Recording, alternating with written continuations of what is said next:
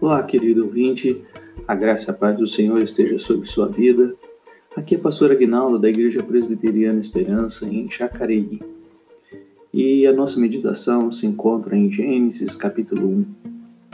Gênesis, que significa origem ou início, é o primeiro livro da Bíblia, escrito por Moisés, provavelmente durante os 40 anos de caminhada do povo pelo deserto rumo à Terra Prometida. O livro se divide em duas partes. Do capítulo 1 ao capítulo 11 temos a história da criação e os primeiros humanos. E do capítulo 12 a 50, a história dos patriarcas de Israel, o povo que Deus formou. De certa forma, o livro como um todo fala da origem de todas as coisas, a origem do mundo e a origem do povo de Deus. No capítulo 1, o autor trata da criação do mundo em seis dias. Deus cria os céus e a terra, no versículos 1 e 2, depois a luz, no versículos de 3 a 5, o firmamento, nos versículos de 6 a 8, a terra e os mares, nos versículos de 9 a 10, as vegetações, plantas e árvores, nos versículos de 11 a 13, o sol, a lua, as estrelas, nos versículos de 14 a 19, os peixes e os pássaros, nos versículos de 20 a 23, os animais selvagens, domésticos, répteis e insetos, nos versículos de 24 a 25, e por fim, formou o homem e a mulher, nos versículos 26 a 28, dando a eles autoridade sobre tudo que foi criado, nos versículos 29 a 30, e então Deus terminou tudo e viu que era muito bom, no versículo 31.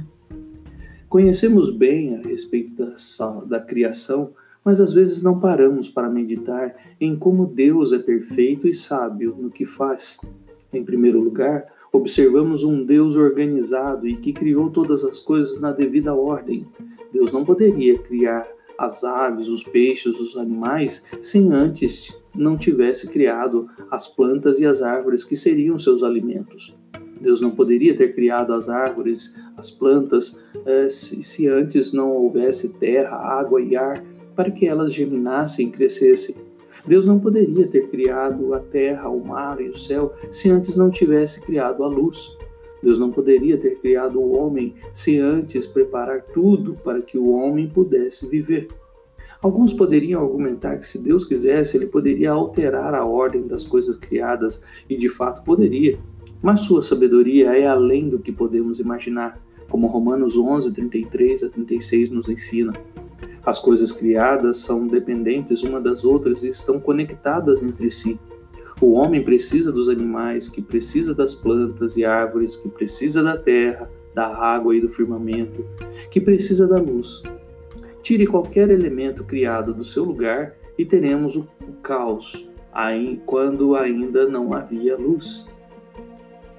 Em segundo lugar, a Trindade presente na criação. O Espírito de Deus pairava sobre as águas, se movia, sustentava. No início de tudo, o caos estava presente. A terra era sem forma, vazia, havia trevas e abismo. O Espírito de Deus começou a pairar sobre o caos. Enquanto as coisas foram criadas pela palavra de Deus, como João 1, de 1 a 5 nos mostra, Colossenses 1, de 15 a 17 nos mostra, o homem foi formado, foi feito, versículo 26 a imagem e semelhança do façamos, do Deus Trino. O Espírito pairou sobre as águas, mas o homem formado foi soprado dentro dele o fôlego de vida. Versículos é, Gênesis 2, 7. Em terceiro lugar, tudo o que Deus criou era bom, nada foi imperfeito ou contendo alguma falha. Cada astro no céu, cada planta na terra, cada ser na terra, no mar ou no céu, cada detalhe do homem formado à imagem e semelhança, tudo foi criado perfeito e puro. Ah, meu querido ouvinte, dê glória a este Deus incrível, sábio e poderoso. Tudo foi feito perfeitamente.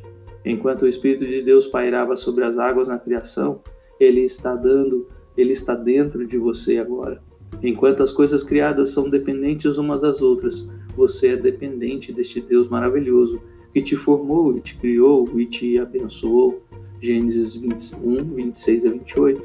Enquanto as coisas criadas vieram da mente de Deus, eu e você viemos da imagem e semelhança de Deus. Que Deus te abençoe e te agracie cada dia mais com a beleza da criação do Senhor.